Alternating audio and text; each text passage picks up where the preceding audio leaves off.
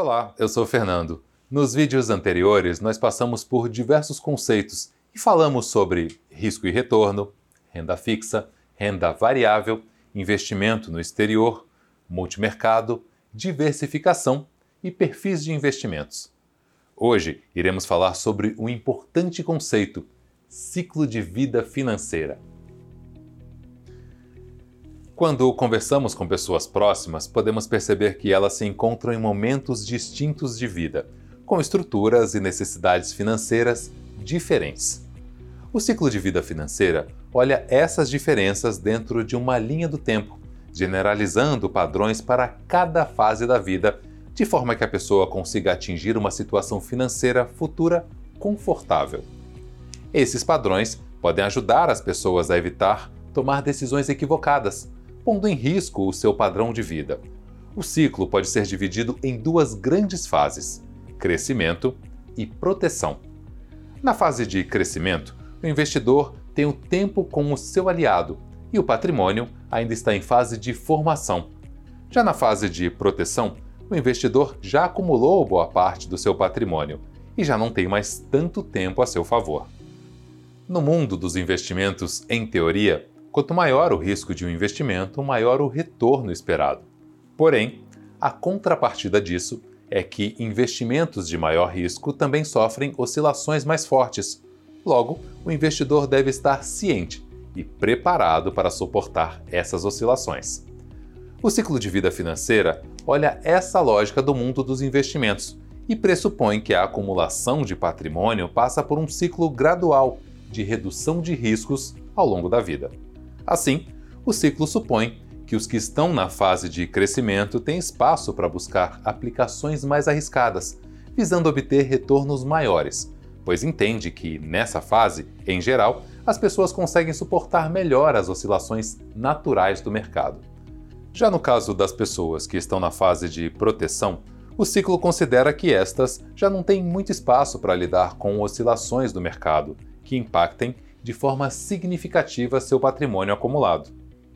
Em outras palavras, a recomendação seria para que essas pessoas fossem mais prudentes nas escolhas de suas aplicações, buscando ativos de menor risco, mesmo que esses ativos não ofereçam o potencial de retorno de ativos de maior risco.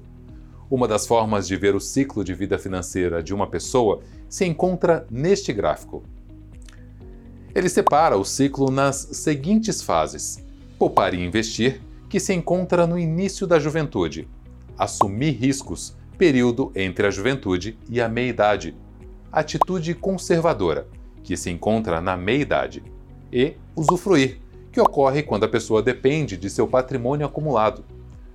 As mudanças de fases trazem uma necessidade de adequação de riscos nos investimentos a serem feitas de forma gradual de acordo com a evolução do patrimônio, com o momento de vida e objetivos de cada um. Ah, Fernando, em qual fase eu me encontro? Por exemplo, se você é jovem e pretende conquistar diversos sonhos e objetivos, mas ainda não tem uma reserva significativa, talvez sua fase seja a de poupar e começar a investir. Se você já tem uma reserva boa e não depende dela para pagar suas contas, talvez esteja na hora de entender mais o mercado financeiro e assumir mais riscos em seus investimentos. Se você ainda trabalha, mas já está planejando deixar de trabalhar e viver de seu patrimônio, talvez seja a hora de passar a adotar uma atitude mais conservadora. E se você já se aposentou e seu sustento depende do seu patrimônio acumulado, talvez seja a hora de ser conservador nos seus investimentos para aumentar a previsibilidade da sua vida financeira.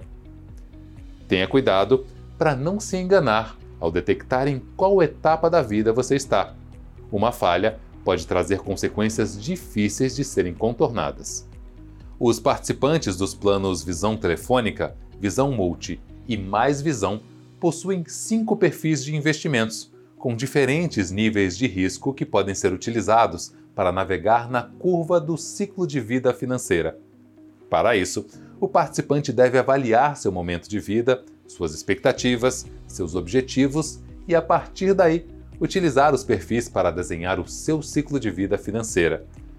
O ciclo de vida financeira é mais uma das reflexões que devem ser feitas pelos participantes ao optar por um perfil de investimentos, junto com outras variáveis, como, por exemplo, o seu nível de aversão a riscos, a composição dos seus recursos acumulados, seu planejamento fiscal e seus objetivos financeiros de curto, médio e longo prazos.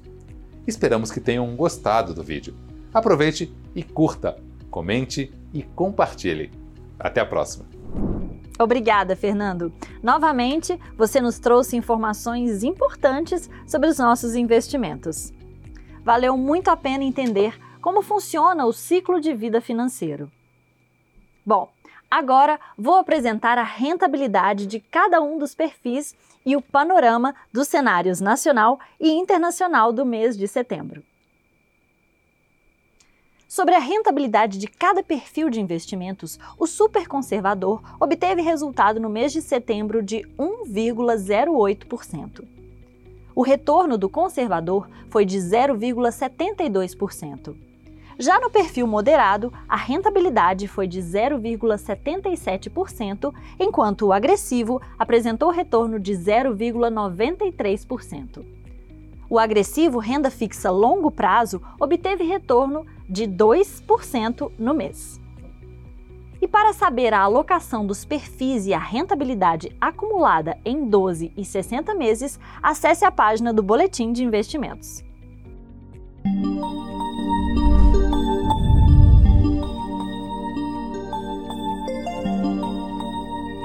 No contexto nacional, três temas que estavam afetando de forma significativa o mercado crise energética, inflação e eleições que definem o próximo governo brasileiro tiveram um cenário um pouco mais ameno.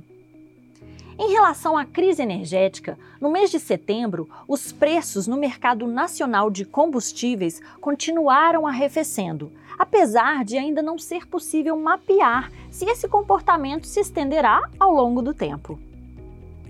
Em relação à inflação, os números apresentados no mês reforçaram visões menos pessimistas sobre sua dinâmica, favorecendo as expectativas principalmente para horizontes mais curtos. Nesse cenário, o Banco Central acabou por confirmar a interrupção do ciclo de alta da Selic, com a taxa sendo mantida em 13,75%.